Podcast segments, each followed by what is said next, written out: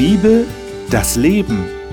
Winfried Vogel spricht mit seinen Gästen über ein Thema der Bibel.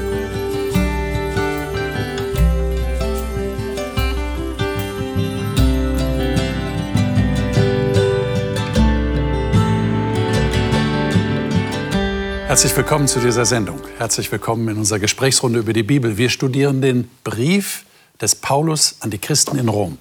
Und wenn man diesen Brief aufmerksam liest, dann stellt man fest nach einiger Zeit, dass es dem Paulus eigentlich nur um ein einziges Thema geht, um Jesus.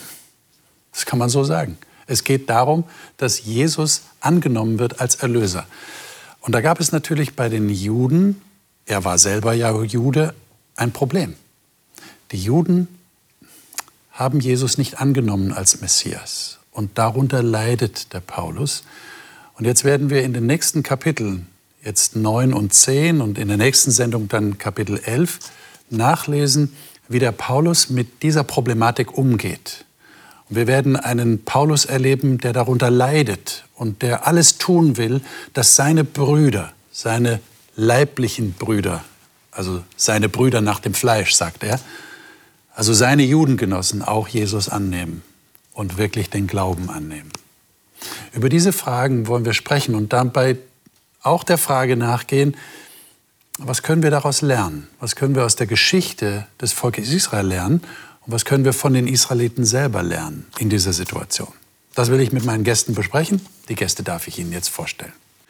Ronja Wolf arbeitet als Sozialpädagogin im Raum Darmstadt in Hessen und ist aktives Mitglied ihrer Kirchengemeinde, wo sie Gesprächsgruppen zur Bibel leitet und Predigten hält. Unter anderem schreibt sie regelmäßig Blogs auf ihrer Homepage himmelauferden.info.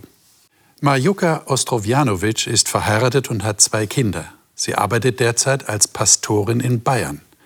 Sie sagt, ihr Weg zu Gott sei nicht so gerade verlaufen, aber durch die Bibel habe sie einen völlig neuen Zugang zu diesem Gott gefunden.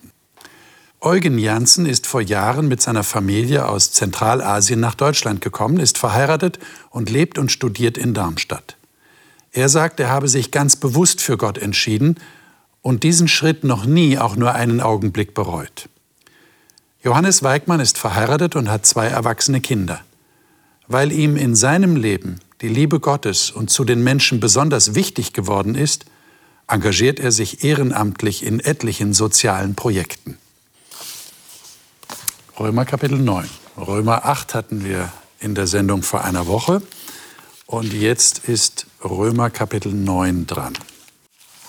Und da erleben wir tatsächlich, wie ich schon in meiner Anmoderation sagte, einen Paulus, der irgendwie sehr tief bewegt ist, sehr tief berührt ist in seinem Herzen wegen des Schicksals seiner eigenen Brüder, seiner Judengenossen.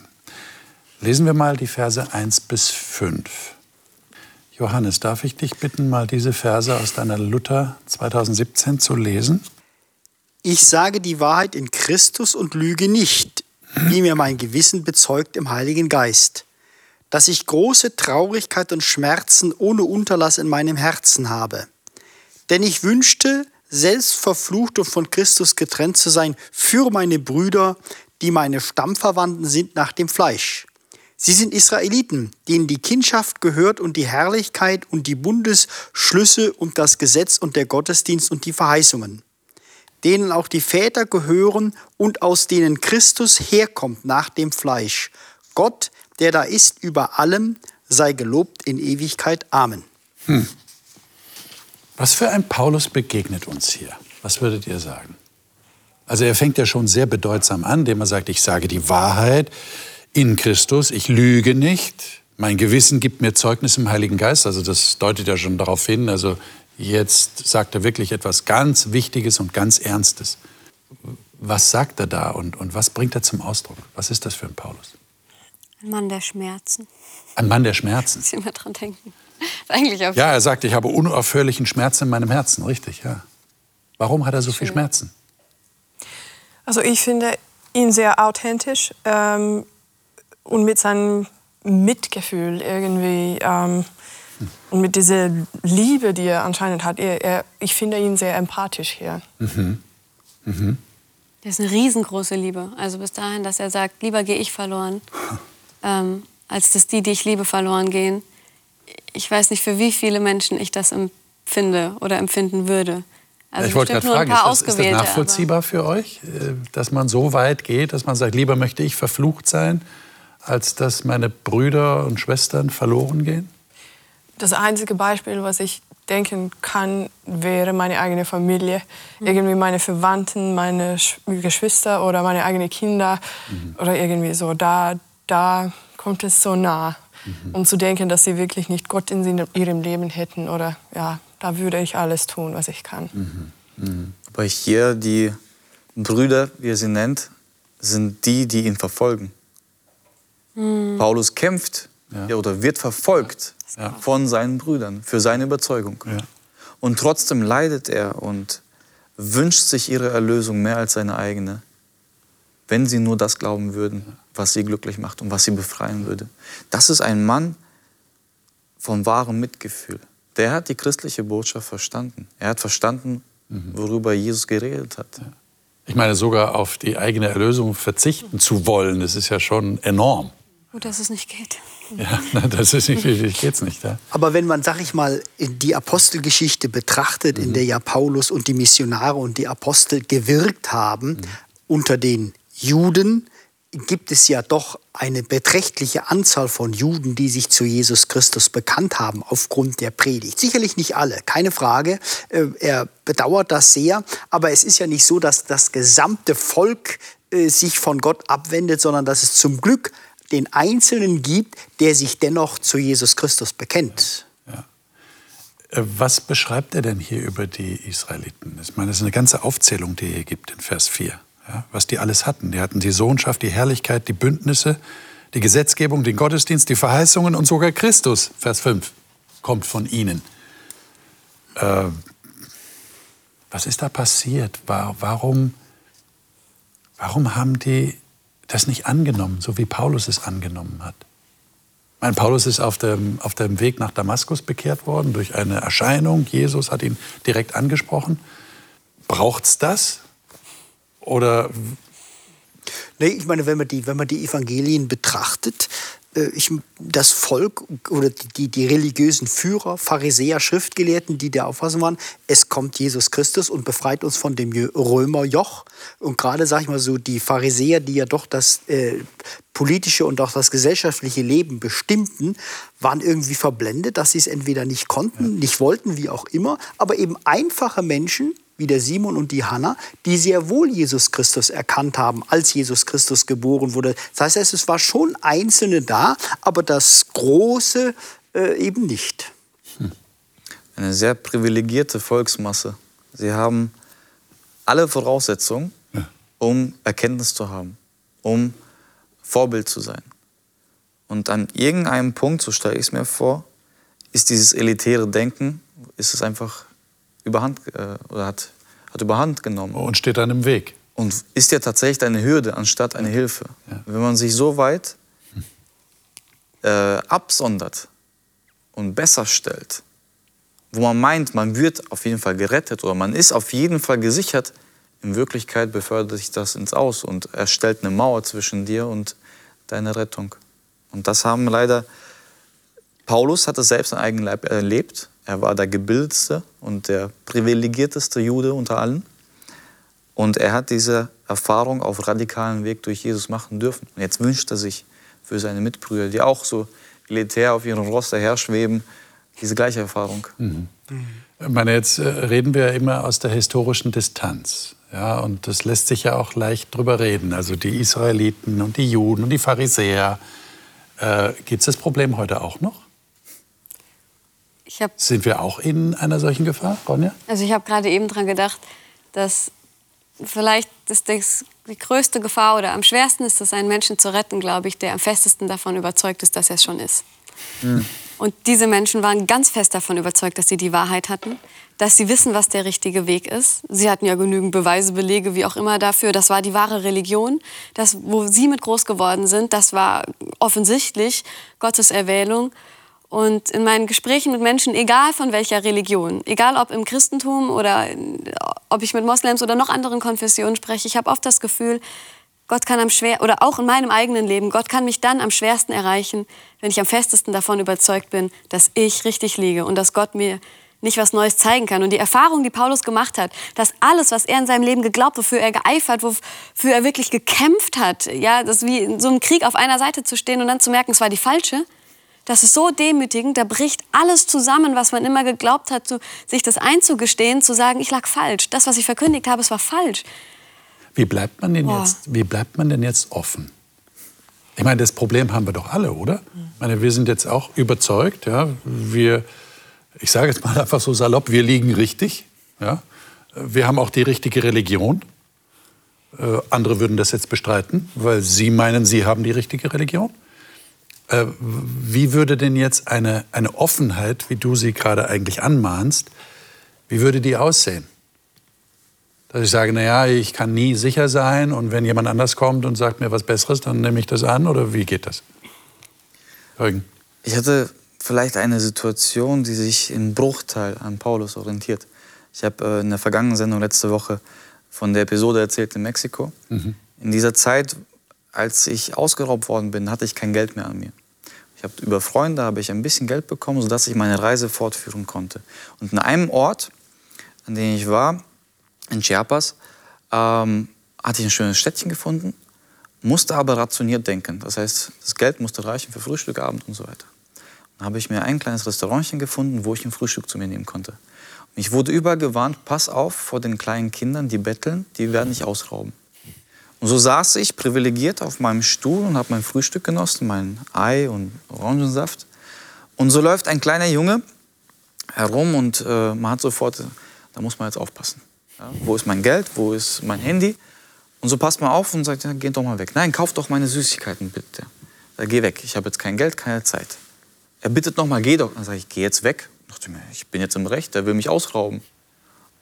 Und er dreht sich um und äh, die Süßigkeiten, die er in sich hat, bei sich hat, sind gesammelt in einem Rucksack, den er trägt. Auf dem Rucksack, als er sich umdreht, steht drauf, Jesus me amo. Jesus liebt mich. In diesem Augenblick hat es bei mir eingeschlagen wie eine Bombe. Ich habe gedacht, wer bin ich, dass ich erwarte, ich, rechtschaffener Christ, bin mehr wert als dieses Kind?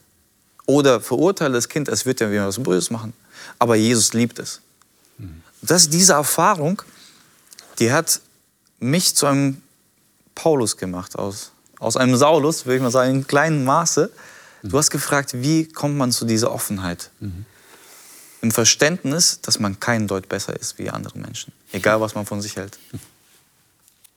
Das, das, das ist eine Herausforderung, oder? Also ich habe in meinem eigenen Leben, es ist jedes Jahr, wenn ich zurückgucke, was ich alles dazugelernt habe, dass ich so oft den Kopf über mich schüttel, was ich früher gedacht, geredet, sogar gepredigt habe. Nicht, dass alles falsch ist, aber was ich alles dazugelernt habe und in vielen, vielen Dingen ich doch tatsächlich falsch gelegen habe auch. Ähm, wenn ich die Ehrlichkeit habe, dass Gott mich in meinem eigenen Leben weiterführt, dann merke ich, wie viel ich dazu zu lernen habe. Und dann werde ich demütig und ganz vorsichtig in vielen Dingen. Aber ich muss ehrlich sein, sonst erfahre ich das nicht. Und ich habe gerade auch letztens wieder an meiner Tür zwei Mormonen geklingelt, die irgendwo meinen Namen stehen hatten, weil sie wussten, ich bin offen für solche Dinge. Ähm, und für mich war am Anfang nur die Frage, seid ihr offen, bin ich offen?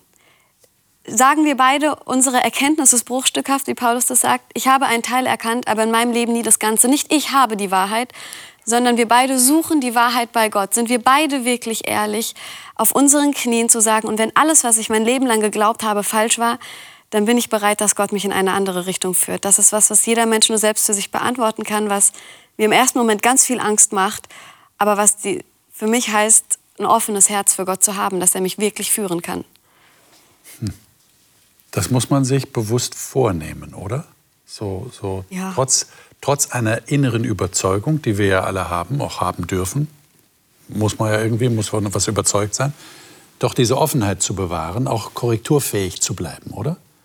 Auch im Großen. Und im, auch im Großen. Und, und anderen so offen begegnen zu können. Ja. Damit ein echter Austausch stattfindet. Okay, sehr wichtig. Also das haben die Israeliten offensichtlich nicht so geschafft. Ja, ihr habt gesagt, sie haben sich so als, als Elite gefühlt. Und ein großes Hindernis ist dann für die Offenheit, dass man denkt, ich bin ja richtig und ich habe die Wahrheit und alles ist okay und ich bin gerettet. Ja, da, man kann niemanden retten, der, der denkt, ich bin schon gerettet, mhm. ist klar. Äh, jetzt ähm, lesen wir mal weiter Wir können leider nicht alle Verse im Kapitel 9 und 10 jetzt studieren, obwohl wir das ja gerne wollten, aber unsere Zeit ist begrenzt. Jetzt nehmen wir mal die Verse ab Vers 14. Äh, Römer 9 ab Vers 14. Ähm, und ich schlage vor, dass wir mal die Verse bis Vers 18 lesen. Wer ist so nett und liest uns das mal vor? Vielleicht Eugen, kannst du aus deiner Lutherbibel, glaube ich, ist es, Ja. vorlesen? Was sollen wir nun hierzu sagen? Ist denn Gott ungerecht? Das sei ferne. Denn er spricht zu Mose, wem ich gnädig bin, dem bin ich gnädig. Und wessen mich, ich mich erbarme, dessen erbarme ich mich. So liegt es nun nicht an jede, jemandens Wollen oder Laufen, sondern an Gottes Erbarmen. Denn die Schrift sagt zum Pharao, eben dazu habe ich dich erweckt, damit ich an dir meine Macht erweise und damit mein Name auf der ganzen Erde verkündigt werde. So erbarmt er sich nun, wessen er will, und verstockt, wen er will. Ich meine, die Geschichte mit dem Pharao ist ja relativ bekannt. Ja, das ging darum, als das Volk Israel aus äh, Ägypten ausziehen wollte. Da heißt es ja unterschiedlich. Ne? Der Pharao verstockte sich und dann Gott verstockte sein Herz. Wie müssen wir das verstehen? Gott verstockt das Herz eines Menschen. Das heißt, Gott bestimmt, ob der sich entscheidet oder nicht und der hat gar keine freie Entscheidung mehr. Wie, wie versteht ihr diesen Text? Sicherlich nicht so einfach zu beantworten. ich denke, hier muss man klar differenzieren. Die gesamte Botschaft, die Paulus oder die Bibel an uns bringt, ist, dass Gott nicht Freude am, am Verlorensein des Menschen findet, egal wer dieser Mensch ist. Er hat auch sicherlich um das, Herzen, um das Herz des Pharaos gekämpft. Doch Gott ist so souverän und gibt den Menschen so die Freiheit, dass sie sich auch gegen ihn entscheiden können, bewusst. Auch wenn Gott für ihn gekämpft hat und gesagt hat, du bist das Instrument. Ich meine, Ägypten war das Land, das die Israeliten überhaupt gerettet hat. Jakob und Josef sind durch Ägypten gerettet worden. Die Pharaonen haben sich später anders entschieden und haben ihre Macht falsch ausgelebt. Und die Entscheidung, das Volk nicht ausziehen zu lassen, das war eine bewusste Entscheidung vom Pharao. Und an diesem Punkt hat Gott irgendwann gesagt, okay, es ist deine Entscheidung, dann bleib dabei. Aber er war trotzdem interessiert an seiner Rettung. Aber trotzdem heißt es hier bei Paulus, er verhärtet auch Herzen. Wie versteht ihr das? Ist Gott aktiv daran beteiligt, dass ein Mensch sich nicht entscheidet? Also man muss sagen, irgendwann kommt eine Grenze für Mhm. Gott auch. Ähm, und mit dem Beispiel von, von Pharao, ähm, das ist ein gutes Beispiel, weil da es genau, wie, wie du gesagt hast, so ein, eine Mischung ist, ähm, dass er das selbst gemacht hat, er hat und dann sagt es auch in Passiv, dann sagt es, dass Gott das gemacht hat. Also wo geht diese Grenze? Ich glaube, für uns Menschen ist das sehr schwierig zu sagen. Und wir würden die Grenze wahrscheinlich irgendwo hier zeichnen, aber Gott zeichnet jetzt noch weiter. Also ich glaube, dieser Text hier möchte uns zeigen, dass die Zeit für die Gnade noch größer ist, als wir als Menschen es, es, es denken würden. Diese, dieser Vers aus 2. Moses, der hier zitiert wird, ähm, da geht es eigentlich um Gnade, dass Gott diese Möglichkeit für Pharao auch gegeben hat, seine Meinung zu ändern. Aber irgendwann kommt dann schon diese Grenze. Das ist ja dann ein krasses Argument, das der Paulus verwendet. Wenn er den Israeliten sagt, ins Stammbuch schreibt, selbst der Pharao hat eine Chance gehabt, er hätte sich entscheiden können. Dann habt ihr ja viel mehr eine Chance, wenn selbst der Pharao sich hätte entscheiden können. Das ist schon krass, oder? Mein Vater hat mir ein Beispiel beigebracht, das mir geholfen hat. Hat gesagt, Gott ist wie die Sonne. Und wir entscheiden, ob wir wach sind oder Ton. Ob wir hart werden oder weich in seiner Gegenwart. Und der Pharao war nicht offen für Gott. Und er hat es dahin geführt. Gott hat ihm noch eine Prüfung und noch eine Prüfung und noch eine Prüfung. Wir, wir sagen Chance. Es war immer eine Gelegenheit, wo Pharao sich für oder gegen Gott entscheiden musste. Und der Pharao hat sich jedes Mal gegen Gott entschieden. Und das führt dazu, wenn wir uns noch und noch und noch und nöcher gegen Gott entscheiden, dass wir hart und harter und härter werden.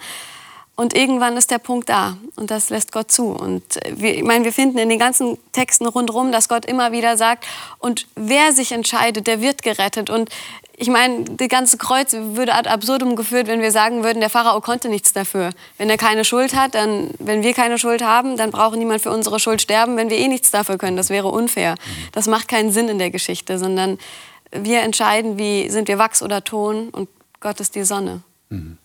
Und es ist ja auch so, es, es, Paulus ist ja von Gott inspiriert, hier zu schreiben. Und er schreibt halt eben menschlich, so wie wir als Menschen sehen würden. Und für uns sind die Grenzen, wie du es schon gesagt hast, viel, eher viel, viel enger gesetzt als äh, Gott, der sie sicherlich sehr viel weiter setzt. Und da müssen wir einfach sehen, wir Menschen sind begrenzt. Gott ist unendlich und eben völlig anders, wie es eben im Alten Testament heißt, so viel wie der Himmel über der Erde ist, so viel bin ich mit meinen Gedanken über euren Gedanken. Ja, also das müssen wir einfach respektieren. Und ja, Gott hat Pharao ohne Chance gegeben und Paulus drückt es halt eben hier an der Stelle so aus. Ich denke, in dem Beispiel von den Israeliten sieht man das auch in dem Alten Testament. Es geht immer hin und, zurück irgendwie und, und, und, sie bekommen immer neue Möglichkeiten und neue Möglichkeiten. Also menschlich würde man schon sagen, ist das nicht schon zu weit, aber Gott ist immer gnädig und immer gnädig. Und mit diesem Text, ähm, ich finde, es ist auch wichtig zu erinnern, dass es hier doch nicht um Rettung geht. Ähm, es sagt nicht, dass der Pharao keine Chance für Rettung hatte, mhm. sondern es ging um, wer Gottes mhm. Arbeit genau in dieser Stelle macht oder nicht. Auch mit, der, mit den Israeliten hier in, in Römerbrief äh, und mit den Nationen. Also es geht nicht um, um Rettung mhm. an sich. Mhm. Und äh, Ronja, du hast gerade das Beispiel mit dem Ton erwähnt. Das kommt ja hier in äh, Kapitel 9. Ähm, äh, ab Vers 21. Äh, lies doch einfach mal diese Verse 21 bis 23. Mhm. Oder hat nicht der Töpfer Macht über den Ton, aus derselben Masse das eine Gefäß zur Ehre, das andere zur Unehre zu machen? Wenn nun aber Gott, da er seinen Zorn erweisen und seine Macht offenbaren wollte, mit großer Langmut die Gefäße des Zorns getragen hat, die zum Verderben zugerichtet sind, damit er auch den Reichtum seiner Herrlichkeit an den Gefäßen der Barmherzigkeit erzeige, die er zuvor zur Herrlichkeit bereitet hat? Hm. Ja, da unterbrechen wir mal und, und äh, denken mal drüber nach, was der Paulus hier eigentlich sagen will. Ähm, ich habe den Eindruck, dass äh, ja, das, das verträgt sich nicht so ganz, was der Paulus hier schreibt, mit dem Bild, das wir Christen manchmal von Gott haben. Äh, er ist Liebe und er will ja nur retten und sonst nichts. Ähm, hier kommt ein bisschen was anderes durch, oder? Habt ihr das gemerkt? Oder, oder wie seht ihr das? Wie versteht ihr, wie, wie wird Gott hier gemalt? Wie wird er hier gezeichnet? Wenn ich hier lese, Gott ist willig, seinen Zorn zu erweisen, seine Macht zu erkennen zu geben. Er erträgt zwar die Gefäße des Zorns, die zum Verderben zubereitet sind. Ähm, Gott, könnte man sagen, Gott kann auch anders als nur so der liebe Gott sein? Also der Kontext ist für mich so ein bisschen, dass ich das Gefühl habe, die Israeliten haben gesagt, sie werden gerettet, weil sie gehören ja zum Volk. Sie mhm. wissen genau, was sie machen müssen, damit sie gerettet werden, so sie bestimmen. Und hier ist dieses ganze, dieser ganze Abschnitt, wo Paulus deutlich macht, Gott ist souverän und Gott macht, was er will. Und er legt fest, wen er rettet und wen er retten will und unter welchen Bedingungen und nicht wir. Punkt, aus, fertig, Schluss. Da haben wir nicht viel mitzureden, dass Gott gut ist. Davon geht er gleich davor, weil es, dass es nichts von Gottes Liebe trennen kann. Ja? Nie würde Gott auf die Idee kommen, uns nicht mehr zu lieben. Und ich finde es ganz bezeichnend, dieser Text vom Pharao. Ähm, der Pharao, der sein Herz verhärtet und Gott sagt, dadurch würde seine Macht ähm, wurde sein Name verkündigt auf der ganzen Erde. Dieser Gott der Liebe wurde dadurch auf der ganzen Erde bekannt. Und dass Gott selbst durch das Schlechte im Pharao noch was Gutes bewirkt hat, ist direkt der Text vorher, nachdem er sagt, ja, er ist souverän und ja, er macht, was er will. Aber wenn der Gott der Liebe macht, was er will, dann soll er machen. so, also das ist für mich der Kontext, der mir hilft, das zu verstehen, was ich an sich auch unverständlich finde. Also ich kann nicht hergehen und, äh, sag mal, den lieben Gott schlagen und sagen, du hast mich ja eh lieb. So, so wie ein Kind vielleicht auf die Idee kommen könnte, äh, die Mutter oder den Vater zu hauen oder böse zu sein und sagen, na, du hast mich ja eh lieb. Wir müssen hier, denke ich, wir müssen auch ein bisschen vorsichtig sein. Nochmal, was ich vorhin schon sagte, Gott ist so viel höher mhm. als wir Menschen. Wir können das, was wir von Gott inspiriert bekommen oder auch der Paulus, nur menschlich darstellen. Es gibt vielleicht noch eine dritte und eine vierte Möglichkeit, die wir gar nicht begreifen können. Gott sehr wohl. Gott ist souverän. Natürlich, also wir sind, der, also wir sind alle der Überzeugung, Gott schließt keinen aus, Gott ruft alle. Aber Paulus stellt es hier an der Stelle eben so dar, weil ja unmittelbar vorher der Pharao genannt worden ist, dass es halt eben irgendwo auch eine Grenze gibt, wo dann eben zugemacht wird. Und äh, deshalb der Paulus beschreibt die Dinge so, wie er das eben in seiner Menschlichkeit, und er ist nun mal Mensch, eben erlebt und gesehen hat. Mhm. Ich denke, hier schützt auch Gott das Volk oder andere Parteien. Mhm. Denn wir haben in der vergangenen Lektion im Galaterbrief, als wir studiert haben, haben wir die, das Thema der Freiheit auch gehabt. Da kam die Frage auf, wo endet meine Freiheit? Bei deiner Freiheit, wo deine beginnt. Mhm. Und so hat die Freiheit des Pharaos geendet an dem Punkt, wo die Freiheit des Volkes Israel betroffen wurde. Dann hat er gesagt, jetzt wird, jetzt wird die Linie gezogen. Gott respektiert hier nicht nur die eine Partei, sondern er muss viele Parteien in Einklang bringen. Und so wird die, wird, wirst du als Gefäß des Zorns behandelt, wenn du die Freiheit einer Person, einer Partei eingreifst, mutwillig, wo er sagt, das kann ich so nicht zulassen. Auch hier erweist er seine Liebe. Ja. Äh, in den nächsten Versen, also ich springe jetzt mal zu Vers 30 in Kapitel 9, da geht der Paulus noch mal sehr deutlich darauf ein, was jetzt das Hindernis war für die Israeliten, ähm, ja, den Glauben anzunehmen. Lesen wir mal diese Verse 30 bis 33. Ähm, Johannes, darf ich dich bitten, das mal zu lesen? Wieder nach Luther. Ja. Was wollen wir hierzu sagen? Die Heiden, die nicht der Gerechtigkeit nachjagten, haben Gerechtigkeit erlangt, nämlich die Gerechtigkeit, die aus dem Glauben kommt. Israel aber, das dem Gesetz der Gerechtigkeit nachjagte, hat das Gesetz nicht erreicht. Warum das? Weil es die Gerechtigkeit nicht aus Glauben suchte, sondern als komme sie aus Werken. Sie haben sich gestoßen an dem Stein des Anstoßes, wie geschrieben steht.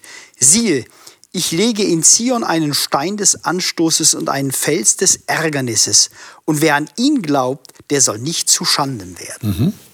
Ich würde sagen, wir setzen da gleich mal fort und lesen die ersten vier Verse von Römer 10. Das ist ja das, was danach kommt. Äh, Ronja, darf ich dich mhm. bitten, das mal zu lesen? Brüder, der Wunsch meines Herzens und mein Flehen zu Gott für Israel ist, dass sie gerettet werden. Denn ich gebe ihnen das Zeugnis, dass sie Eifer für Gott haben, aber nicht nach der rechten Erkenntnis. Denn weil sie die Gerechtigkeit Gottes nicht erkennen und ihre eigene Gerechtigkeit aufzurichten trachten, haben sie sich der Gerechtigkeit Gottes nicht unterworfen. Denn Christus ist das Ende des Gesetzes zur Gerechtigkeit für jeden, der glaubt. Hm. Also da steckt ja jetzt eine Menge drin, habe ich den Eindruck. Also erstmal sagt er ganz deutlich,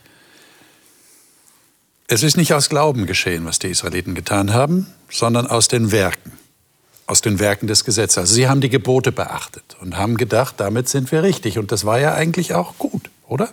Gebote halten ist ja nicht schlecht. Und jetzt sagt der Paulus einfach hier in Kapitel 10, Jesus ist das Ende des Gesetzes. Man, versuchen wir uns mal hineinzuversetzen in einen, einen, Juden, in einen Israeliten, der das hört, der das liest. Äh, was denkt denn der jetzt? Es war alles umsonst. Es war alles umsonst. Und, und ein, ein dramatischer Wechsel. Für ja? einen Juden, der äh, in der Zeit eben gelebt hat, äh, die Sünde, Vergebung durch Opfer, ja. eben regelmäßig in den Tempel gehen. Und das sollte jetzt auf einmal alles nicht mehr gelten? Ja, und Jesus ist das Ende des Gesetzes. Richtig. Wie versteht denn ihr diesen Satz? Also bei mir steht in der Elberfelder, denn das Endziel des Gesetzes ist Christus. Mhm. Nicht nur so, das ganze äh, Zeremonialgesetz wurde letztendlich durch Jesus beendet. Dass eben die Opfer okay. und so weiter und so fort, wie sie in, in, in, in der Tora beschrieben sind, eben beendet worden ist. Okay. Ja.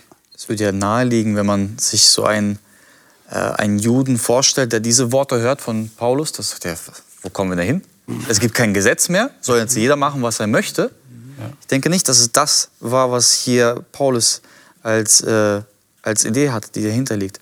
Wenn wir uns anschauen, was hat Jesus gepredigt? Jesus hat das Gesetz gepredigt. Aber er hat es in einer solchen abstrakten und durchdringenden Stufe und Eindringlichkeit auch erklärt, dass nicht nur das Morden schlecht ist, sondern auch das schlechte Reden. Dass nicht nur Ehebruch im physischen Sinn, sondern auch nur mit dem Blick schon geschehen ist. Das heißt, das Gesetz, das existiert, geht viel tiefer durch Jesus, als dass es die Juden gesehen haben. Denn was haben die Juden gemacht? Mhm. Sie haben ihre eigenen Regeln gesagt. Okay, es gibt diese, diese Gesetz, ich kann das noch besser machen. Ich werde noch heiliger. Am Sabbat darf man nur 1000 Schritte gehen. Okay, irgendwann muss man ja ein bisschen weiterlaufen als 1000 Schritte. Was machen die Juden? Nehmen sie ein Wasserkissen. Unter, ein, e, unter das Kamel und sagen, ich bin jetzt auf dem Boot. Also du würdest sagen, dass die Bergpredigt, die Jesus gehalten hat, aus der hast du ja gerade zitiert, beweist, dass er nicht der Auffassung war, dass er das Gesetz beendet hat.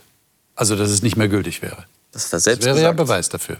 Jesus selber. Majoka. Ich, ich denke, das ist, äh, ich sehe das eher als das Ende für das Missverständnis von, von dem Gesetz. Ähm, weil eigentlich sehe ich das Gesetz schon von Anfang an anders und das ganze Opfersystem und alles, was sie da hatten, die die, die haben schon dazu gezeigt, was Jesus tun wird, was, ähm, wie Gott eigentlich gnädig ist zu den Menschen. Da, dafür war das da. Aber es ging um eine große Missverständnis. Und, und ja, mit Jesus ist dieser Missverständnis zu Ende gekommen. Und das ist ja richtig. Es ist ja bei der äh, Kreuzigung Jesu der Vorhang zerrissen im, im Heiligen, im Allerheiligsten, zum Allerheiligsten.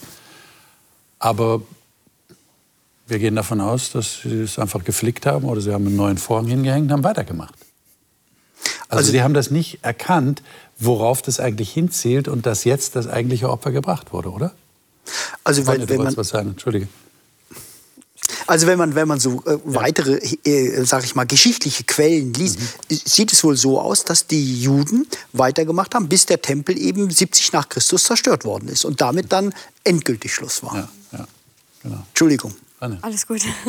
ähm, wenn ich das richtig in Erinnerung habe, steht hier, wie heißt das, Telos, Teleos, mhm. Ziel. Es ja. ist das Ziel des Gesetzes. Ja. Die Frage ist ja, also Ende, Ziel. Ich nehme jetzt mal das Wort Ziel, womit man das übersetzen kann. Wofür war das Gesetz gut? Uns zu sagen, was wir alle falsch machen. Ja, deswegen, Paulus diskutiert viel darüber, ist das Gesetz gut oder schlecht, was bewirkt es? Hm, eigentlich erstmal Schlechtes. Es verurteilt uns. Es ist der Grund, warum wir alle sterben müssen eigentlich nach, warum wir verloren sind. Das Gesetz hat erstmal nur eine negative Wirkung. Es ist der Spiegel, der mir zeigt, dass ich dreckig bin. Danke, wenn ich es nicht ändern kann, dann möchte ich ihn nicht haben. Aber Paulus sagt dir hier, das ist das Ziel. Wenn ihr seht, wie verloren ihr seid, dass ihr zu Christus kommt, dass ihr erlöst werdet. Ihr seid befreit, ihr seid jetzt nicht mehr unter dem Gesetz, das kann euch nicht mehr verurteilen, sondern jetzt habt ihr etwas, das diesen ganzen Schmutz auch wegwaschen könnt. Das ist für mich der eine Punkt zu sagen, es, ist, es hat immer das Ziel, mich zu Christus zu führen. Ähm, und das zweite ist auch, ähm, er spricht ja über eine Religion, in der es darum geht, Gebote zu halten. Und wie du jetzt schon gesagt hast, dann machen wir uns halt noch mehr Gebote, damit es auch ja alles richtig ist. Paulus spricht in den ganzen Briefen und Kapiteln rundherum davon, dass es nicht mehr darum geht, in einem gesetzlichen Geist aus Pflichtgefühl versuchen, alles perfekt zu machen, sondern wie Jesus ja auch in der Bergpredigt vermittelt hat, es geht um einen Geist, um eine Geisteshaltung, um etwas, was man mit Geboten nicht befehlen kann. Es geht um Motive. Und darum geht es im Leben eines Christen nicht darum, nach Geboten zu leben, sondern einen Geist in sich leben zu lassen, einem Geist Raum zu geben, Platz zu machen für etwas, nicht aus Pflichtgefühl, sondern aus der Motivation, weil eine Stimme in uns zu uns spricht. Das ist ein ganz neues Leben und das hat für mich dieser Vers eine ganz große Bedeutung dafür, auch wie ich praktisch lebe. Eben nicht aus Pflichtgefühl heraus, sondern auch aus einer Motivation. Ich habe was viel Besseres als nur Gebote. Und, und als Ergänzung dazu, ich denke, ähm, es wird hier deutlich gemacht, die Israeliten wollten durch das Halten des Gesetzes eben selig werden. Und es ist andersrum durch den Glauben an Jesus Christus. Und Jesus Christus das Ende, das Ziel des Gesetzes. Er war der einzige Mensch, der auf dieser Welt wirklich das Gesetz erfüllt hat in dem Sinne und aufgrund dessen mhm. gerecht wäre. Aber der einzige eben. Und, und durch diese Tatsache wir als Menschen uns auf seinen Namen berufen dürfen und durch ihn gerecht werden können. Also er stellt praktisch seine Gerechtigkeit zur Verfügung. Richtig, ja. Stellvertretend. Das, ja. Und das ist ja auch, was im Römerbrief immer wieder auch kommt, die Gerechtigkeit aus dem Glauben, was äh, ein Kernpunkt Paulus gewesen ist. Lesen wir noch im Kapitel 10 ein paar Verse, die das eigentlich bestätigen, was ihr gerade gesagt habt. Äh, und zwar ab Vers 8b bis Vers 13 und dann noch den Vers 21. Wer mag den mal lesen von euch? Eugen, vielleicht kannst du es mal lesen. Also 8b, also die zweite Zitat Teil. oder danach? Der danach, nach mhm. dem Zitat. Dies ist das Wort vom Glauben, das wir predigen. Denn wenn du mit deinem Mund bekennst, dass Jesus der Herr ist und in deinem Herzen glaubst, dass ihn Gott von den Toten auferweckt hat, so wirst du gerettet. Denn wenn man von Herzen glaubt, so wird man gerecht. Und wenn man mit dem Munde bekennt, so wird man gerettet. Denn die Schrift spricht, wer an ihn glaubt, wird nicht zu Schaden werden. Es ist hier kein Unterschied zwischen Juden und Griechen. Es ist über alle derselbe Herr, reich für alle, die ihn anrufen. Denn wer den Namen des Herrn anrufen wird, soll gerettet werden. Mhm. Und dann noch zum Schluss den Vers 21. Zu Israel aber spricht er, den ganzen Tag habe ich meine Hände ausgestreckt nach dem Volk, das sich nichts sagen lässt und widerspricht. Hm. Es klingt so einfach, wenn der Paulus sagt, wenn man mit dem Herzen glaubt und mit dem Munde bekennt, dann wird man gerettet. Aber für die Israeliten war das nicht so einfach. Ich weiß auch nicht, ob das für uns immer so einfach ist. Okay, okay. sprich. Warum ist es nicht einfach für uns? Mit dem Herzen zu glauben an das Unmögliche. Ja. Also das ist ja eins, dass Jesus auferstanden ist, das als Fakt einfach nur anzunehmen. Mhm. Aber Glauben heißt in der Bibel ja auch Vertrauen. Darauf vertrauen, dass Jesus, ein, dass Jesus auferstanden ist und wie Paulus das ja immer sagt, auch in mir auferstehen kann, mich auch zu einem neuen Menschen macht zu vertrauen, dass Gott mir alle Schuld vergeben hat, zu vertrauen, dass er gesiegt hat über das Böse, wirklich gesiegt hat über nicht nur über den Tod, sondern das wirklich in meinem Leben auch umzusetzen. Ich finde Vertrauen schwieriger als alles andere. Es ist einfacher, Angst zu haben, es ist einfacher, die Dinge in die eigene Hand zu nehmen, es ist einfacher, Geboten zu folgen, die mir klar sagen, was ich zu tun habe, als einfach nur zu vertrauen, dass Jesus in mir lebt, dass ich sein Kind bin, ähm, dass ich seinen Geist habe und dem dann auch nachzufolgen jeden Tag. Mhm. Ich finde das gar nicht so einfach. Warum sagt denn der Paulus hier, ähm, wenn du bekennst dass, oder glaubst, dass Gott Jesus aus den Toten auferweckt hat? Also ich kenne ein paar Christen, die glauben nicht, dass Jesus wirklich leibhaftig auferstanden ist, sind aber trotzdem Christen. Ähm, Warum betont der Paulus das so? Und warum haltet ihr das für wichtig, zu glauben, dass er wirklich auferstanden ist? Und nicht nur symbolisch im Glauben der Gemeinde oder wie auch immer man das nennen könnte. Also für mich ist es deshalb wichtig, weil es irgendwo das Kern, das Kern des Evangeliums ist. Jesus Christus kam als Mensch in diese Welt, obwohl er auch Gott war, hat in dieser Welt gelebt, sündlos, hat, ist gekreuzigt worden, hat unsere Sünden auf sich genommen und wenn dann Schluss wäre, ja, was wäre dann? Dann wäre alles nichts, wie es an verschiedenen Stellen heißt. Erst die Auferstehung Jesu und dass Jesus Christus gen Himmel gefahren ist, macht eigentlich die, die Erlösungstat und unsere Erlösung vollkommen. Mhm. Und ohne das wäre es nichts, das heißt ja an verschiedenen Stellen. So, ja. Das heißt ja auch, Christus lebt und dann lebt er auch in mir. Okay. Mhm. Das hat dann wirklich Bedeutung. Ja, aber das könnte ja sein, er lebt nur so in deiner Vorstellung. Aber dazu muss er nicht unbedingt leibhaftig auferstanden sein, oder? Sonst bringt das Ganze, also sehr ad absurdum geführt. also das ist wie wenn ich. Aber das verbindet sich, für dich verbindet sich das miteinander. Dass er wirklich leibhaftig auferstanden ist und in dir lebt. Muss, sonst funktioniert die Sache nicht, ja. Okay. Das macht keinen Sinn. Mhm. Also wenn er, mich, wenn er nicht wirklich lebt, kann er mich auch nicht wirklich retten. Mhm. Dann kann es mir ein Gefühl vermitteln. Aber dann weiß ich nicht, dass alles gut wird, mein wirkliches Leben irgendwann. Dann, dann wäre Jesus nur eine Idee. Ja. Okay. Ich bin jetzt äh, vor einigen Monaten in Israel gewesen und habe zum ersten Mal Israel besucht und muss sagen, es war für mich schon beeindruckend, verschiedene Wirkungsstätten mhm. Jesu zu erleben. Dass für mich klar ist, so was da an Kult gemacht wird. Jesus Christus hat in jedem Falle gelebt, das ist überhaupt keine Frage, als dieser Mensch historisch.